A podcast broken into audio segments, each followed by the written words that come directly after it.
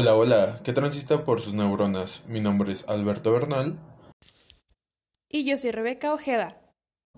En este podcast abordaremos temas simples y de inquietud mixta sobre neurología y acupuntura.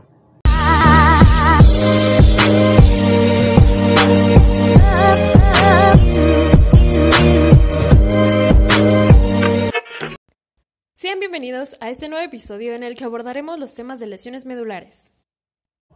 El día de hoy nos acompañan las licenciadas en acupuntura humana rehabilitatoria, Belén Martínez, Adriana Campos y Xochil González. Muy buenas tardes. Muchas gracias por habernos invitado. Hola a todos, un gusto estar con ustedes. Hola a todos. Para empezar, ¿podrían darnos una introducción sobre la médula espinal?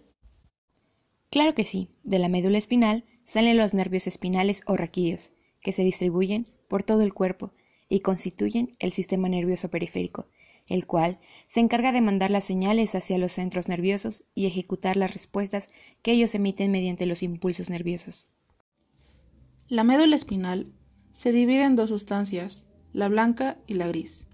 La sustancia gris contiene células motoras, células del sistema nervioso vegetativo y constituye la parte receptora o sensitiva, mientras que la sustancia blanca sirve para enlazar los diversos segmentos entre sí y con el encéfalo, para transmitir impulsos nerviosos.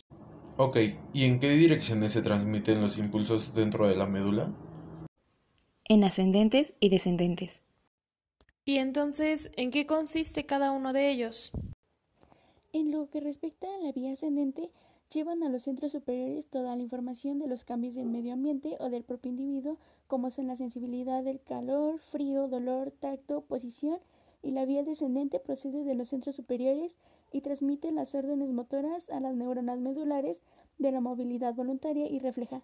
Cada una de las vías que penetran y salen de la médula espinal se llama raíz nerviosa. Pero además de ser la médula un órgano conductor de la sensibilidad y motilidad, también posee funciones propias, como actos reflejos primarios y control de las funciones circulatoria, gastrointestinal, genital, vesical y termorreguladora. Muy interesante. Y ahora, con base a lo que nos dijeron, ¿qué alteraciones se pueden presentar dentro de esta? Podemos comenzar con el trauma raquiomedular, en donde se presentan alteraciones de las funciones motoras, sensitivas y autonómicas. Que por lo general son traumatismos cerrados y afectan mayormente a los segmentos móviles cervicales y lumbares. ¿Cómo se ocasiona o cuál es el factor predisponente para esta lesión? Son las fracturas de la columna cervical y raramente dorsal. Otras patologías que podemos destacar son los síndromes medulares. De estos nos podemos centrar en los que presentan mayor incidencia, que son la paraplegia, síndrome de hemisección medular y el síndrome de medular transverso. Cada vez se pone más interesante estos temas. ¿Nos podrías explicar en qué consiste cada una de estas que nos acabas de comentar, por favor?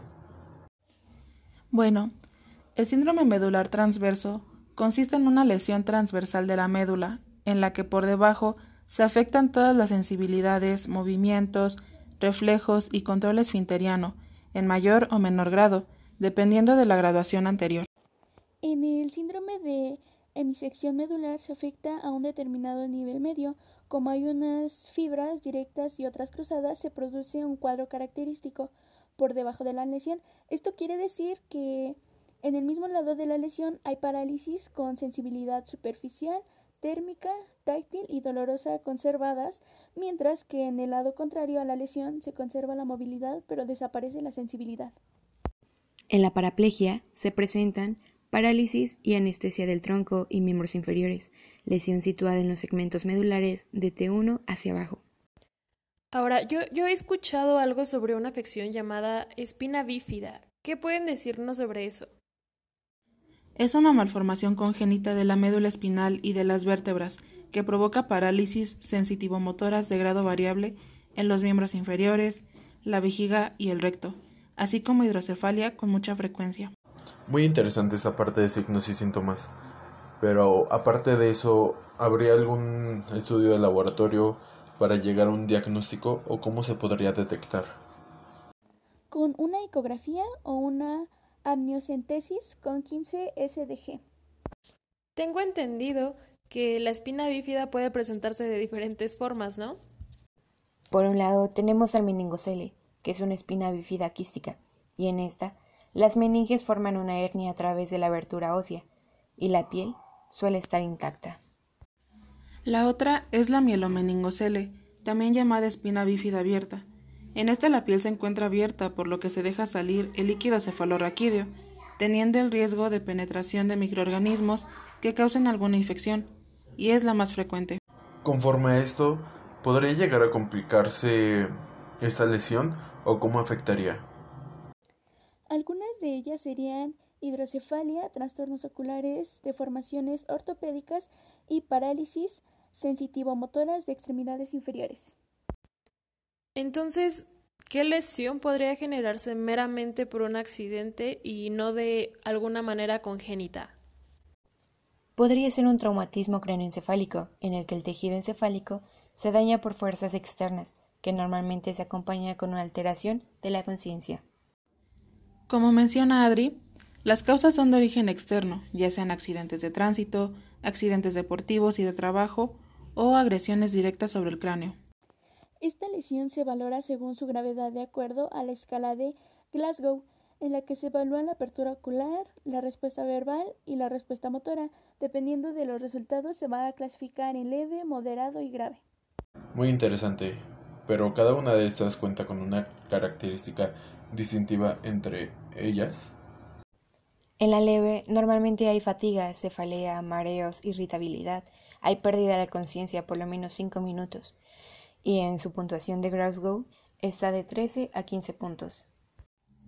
En la moderada hay cefalea progresiva, convulsiones postraumáticas y un traumatismo múltiple. En esta, la alteración de la conciencia dura más de 5 minutos y en la escala de Glasgow llega a tener de 9 a 12 puntos. En el cerebro normalmente hay una fractura o una herida penetrante en el cráneo. No hay una conciencia y en la escala de Glasgow tiene 8 puntos o menos. Y sobre esta lesión, ¿cuál, ¿cuál sería la principal consecuencia o complicación que se llega a presentar? Una de ellas es el hematoma epidural, en donde hay una ruptura de una arteria meningea.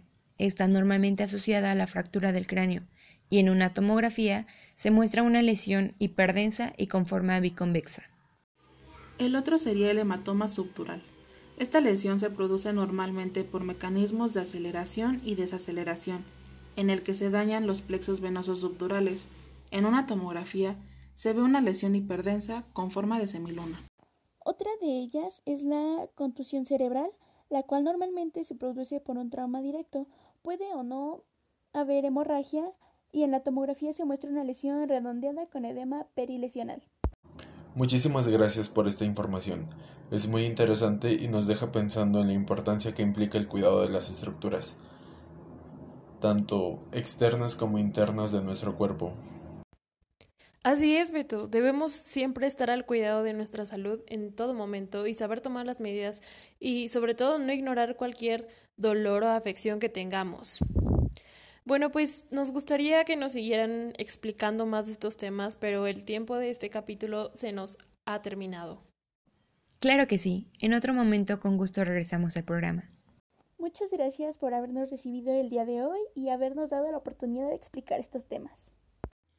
Fue un placer haber estado aquí con este público tan maravilloso. Esto no es un adiós, sino un hasta pronto. Muchísimas gracias, licenciadas. Con esta información llegaremos a los oídos necesarios para el entendimiento de estos temas. Gracias por habernos regalado de su tiempo y nos veremos en un próximo episodio.